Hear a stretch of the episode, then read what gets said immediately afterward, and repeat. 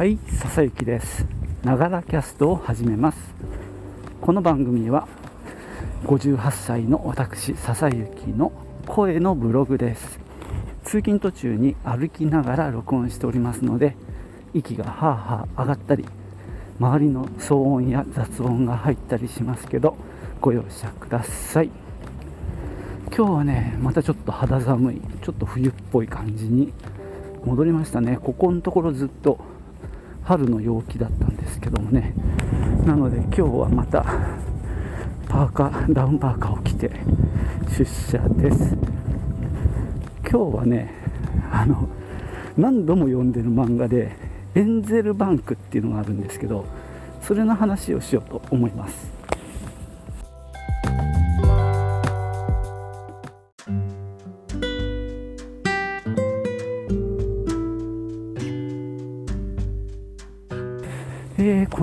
はね転職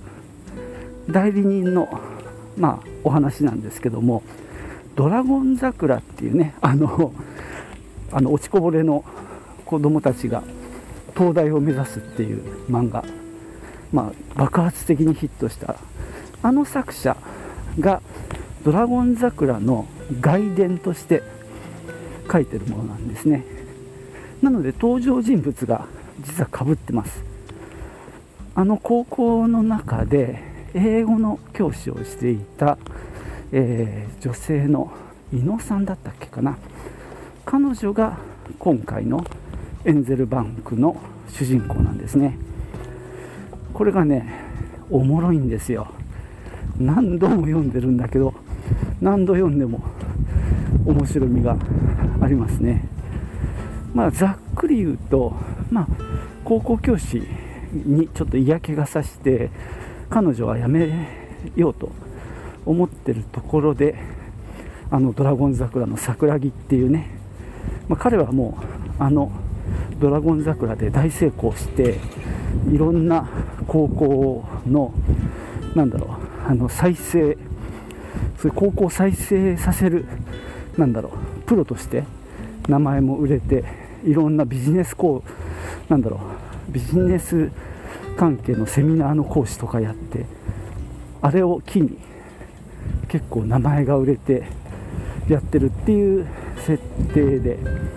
でまあ伊野さんは、まあ、高校教師なんとなく嫌になって辞めようか転職しようかっていう時に桜木に相談に行った時にたまたまですねその転職会社なんだろう転職エージェントのあのエビ？エビナ？エビサワ？どっちだっけかな？そんな人の話を聞くことになるんですね。でそれが縁でその人の会社転職っていう仕事をまあ選ぶっていう話なんですけどね。そこからまあ彼女がいろんな、まあ、転職したい人の話を聞いたりしながらこう成功させたり失敗したりっていうのを繰り返していくっていう話なんですけどもまあ本当にねあの今読んでもためになりますね。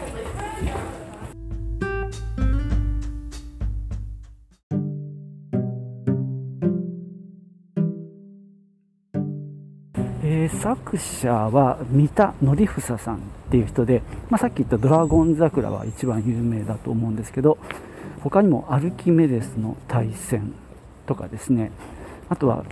高校野球を扱った砂の栄冠。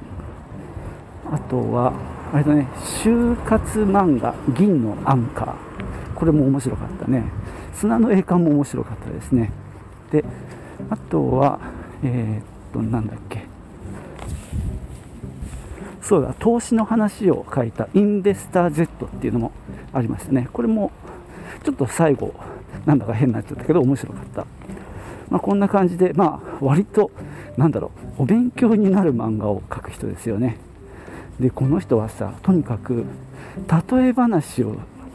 した時にその例えを本当に絵にしちゃうっていうところが本当にどうしようもなくまあ笑える人ですね。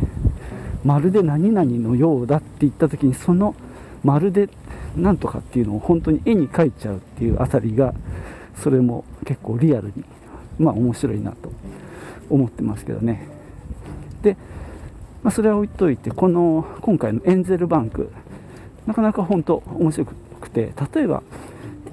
今読み直してるんだけどあの一番最初で面白かったのは、まあ、あの早速転職希望の若い男性の話を聞くんだけど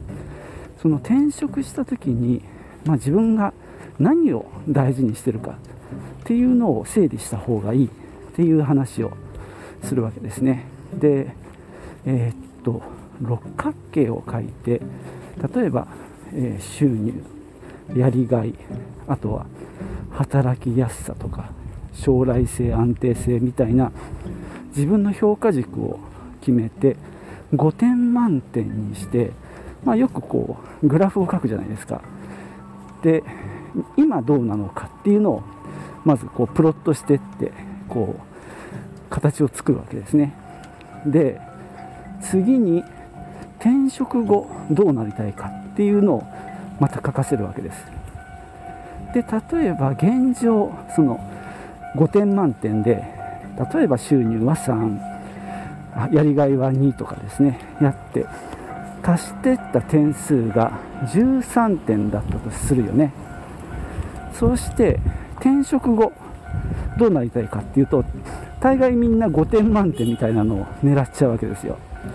まあ 5×6 で30点。でも今13点だとしたらそれは30点にはならないっていう話をするわけです。で転職っていうのは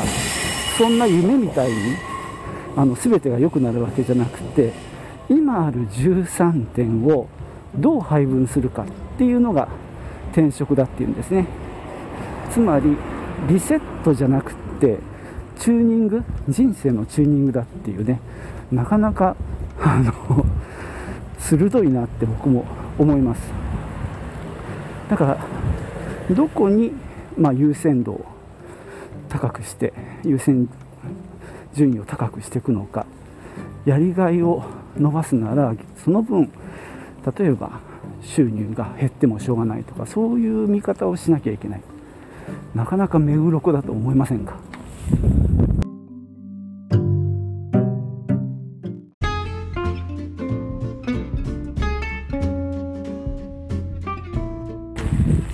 はいそんなわけでね今日は転職漫画エンゼルバンクの話を軽くしてます、えー、ちなみになぜ、えー、エンゼルバンクっていう名前かタイトルかっていうとですねこれはその転職した先の上司である海老沢さんの、えー、話なんですけども小学生の頃なんですね彼が。あの森永のさチョコボールだっけ？金のエンゼル銀のエンゼルってあったの分かる人いますかね？今もあんのかな？けど金のエンゼルでおもちゃの数ね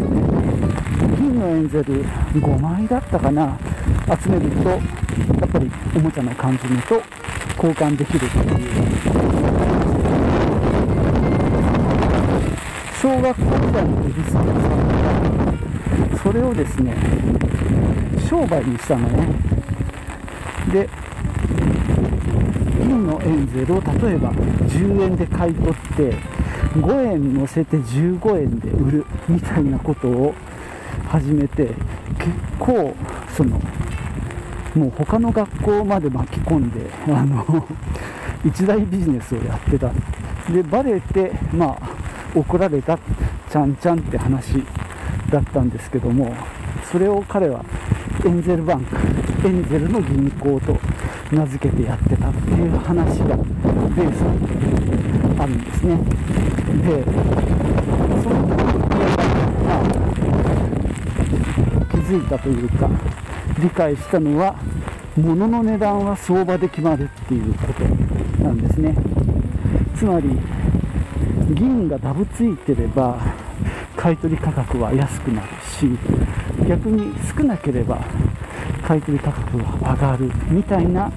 仕組みでそれを小学生の時に彼は知るんですね。なのでその相場で取引がされるっていうことがその転職市場でも同じだっていうのがまあこの、まあ、漫画の根幹にあるんでしょうね。だからまあ転職したい人は自分の今まで磨いてきたスキルっていうのをまあ総じて高く評価しちゃうわけなんですよね。ただそれが求められているかどうか。だから実際はその相場って本人が決めるんじゃなくってその欲しい人が決めるっていうのかな。欲しい人がいれば上がるし、ね、そういうスキルが引く手あまたであれば当然高い。値段がつくし対して必要もないものであればまあ安い値段がつく、まあ、つまり雇ってもらえないってことになるんですよね。まあそうやって考えると自分が今までやってきたスキルってそんな相場高いとも思えないんだよね。まあそんな話が、まあ、根幹にあるんだなと思うんですけどね。であともう一つついでに面白い話であの技術職っていうのかな。まああのそうですね技術畑で働いてきたもう40代あ50歳の人の転職の話の中でその人のスキル ABC で分けるといいっていうんだけど A はどこに行っても通用するような能力を持ってる人。で例えば問題にぶち当たっても自分の力で解決できるような人でまあそんな人はめったにいないんですけどね。で B のランクの人はそこの会社であれば能力は発揮できる。だからまあその会社でできた人脈やらスキルを使って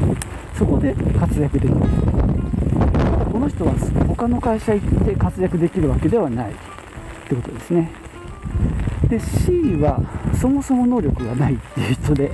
あの今の会社で何とか雇い続けてもらうしかないんでそんな転職なんかしたらもうどうしようもないよっていうそんなね結構シビアだなって思いますけどね。俺のスキルもまあ他で通用するとも思えないんで、まあ、こういうの読むとねうんやっぱり俺は転職向きじゃないなと思ったりしましたね。はい。じゃあ今日はここの辺で終わろうと思います。ではまたね。チュース。